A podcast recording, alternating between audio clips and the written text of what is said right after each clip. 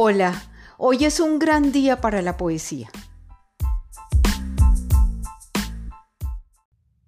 Nos encontramos de nuevo con un episodio más de nuestro podcast Inquietudes Poéticas.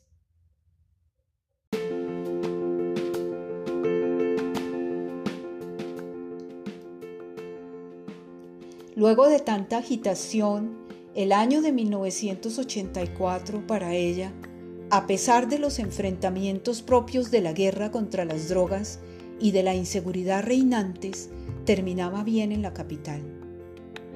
En el mes de junio había ganado un concurso de méritos para ingresar como docente a una universidad. Su horizonte se veía luminoso y abierto sin necesidad de que tuviera que abandonar Colombia. Sin embargo, Muchas personas cercanas y conocidas se fueron del país. Otras tenían a sus seres queridos en Medellín y regiones aledañas y hacían hasta lo imposible para trasladarlos a Bogotá. Todos los días se sabía de alguien más que se iba o de la llegada de familiares a la capital. Se vivía con miedo. Pero, ¿acaso eso no había sido siempre así desde que tenía memoria?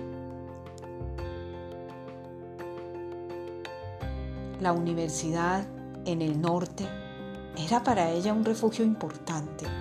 Eran perfectas las tardes saliendo de la oficina como desde las 3 para llegar a casa, el tiempo justo para revisar alguna tarea de su hijo, disponer la comida y verlo antes de salir para la universidad a enfrentar la jornada nocturna. El rector sostenía con ella largas y exquisitas conversaciones. Era un hombre culto, con una visión de la vida y del país que ella valoraba sobremanera. Había también un detalle que los acercaba, y era su gusto por la poesía. Mantenía él cierto asombro hacia la elaboración de este género que estimaba demasiado, pero consideraba difícil y propio de algún tipo de privilegio que no entendía. Ella lo veía en cierta forma como un soñador. La universidad no existía, ni física ni materialmente en esos momentos. No se había ni siquiera iniciado su construcción, pero el sueño de sus fundadores se extendía claro y nítido sobre el inmenso lote verde que poblaba las miradas dirigidas en dirección oriente desde el costado norte de la calle Siena hacia las montañas. Las clases se impartían en las aulas de los vecinos, es decir, los chicos de un colegio anexo. Ella llegaba siempre de primera y despejaba cuidadosamente y con gran cariño su aula. Estaba llena de papeles de chitos y palitos de colombina. Eran las huellas de los chicos pequeños que habían recibido clase durante el día. Quedaban entonces esparcidos por el suelo escombros de sueños y ahora llegaría gente seria y adulta que en su mayoría valoraba poder hacer otra carrera. Visto desde el aula de clase, ya en las noches y aún desde el recorrido matutino y casi diario por el centro de Bogotá, para ella su ciudad estaba lejos de ser el infierno, lejos de ser esa Bogotá sin remedio de la novela de Antonio Caballero.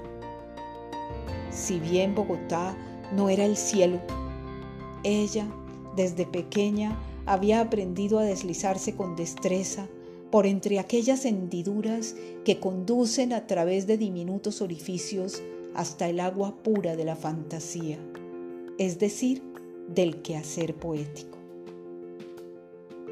Sí, la poesía, como siempre, seguía redimiéndola, restaurándola, a pesar de las encrucijadas que diariamente le ofrecían las calles que tenía que recorrer.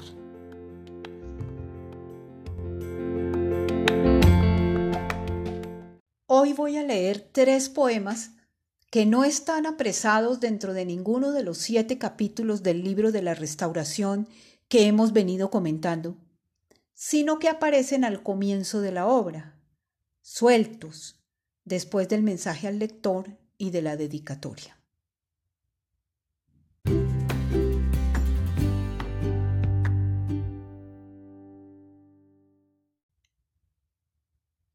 Poseída.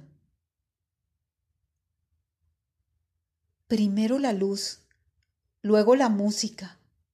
Siento tus alas mecerse a mis espaldas. Llegas, a mis oídos cantas, te adueñas de mi pluma. Viajo, tus alas de marfil marcan la ruta. Escribo, la sensación se queda en un poema detenida. No estoy aquí, me tienes poseída.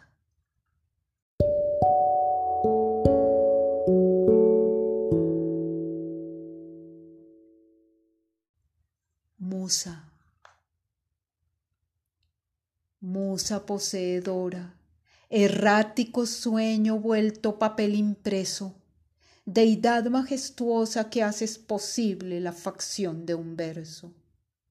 No me abandones nunca, que Apolo siempre te permita verme, que invadas mi silencio y me poseas, que las alas de Pegaso te transporten y que llegues a mí vuelta bohémico licor en la palabra, que hagas posible la canción, la fábula, musa procedente de incógnita región, vaga musa de aroma cadenciosa, ilusión boca de diosa.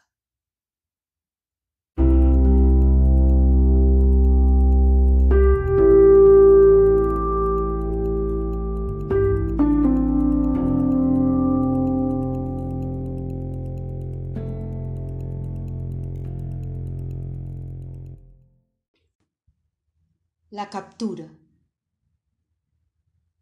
Rima la boca, la garganta rima Suena la palabra y ahoga mi sueño. Escribo dormida, despierto. Capturo ese verso que me perseguía. Me impulsa, me reta, pero lo retengo al fin y lo apreso. Lo tengo. Mi pluma se vuelve una daga que rompe el silencio. Ya se ha producido la nueva captura, la estrofa encadena al reo, al preso, y el papel aguarda que nazca ese verso.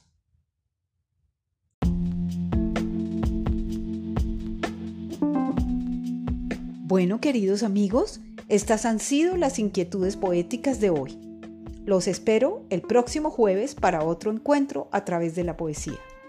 Vivan entre tanto, aún es posible y queda tiempo.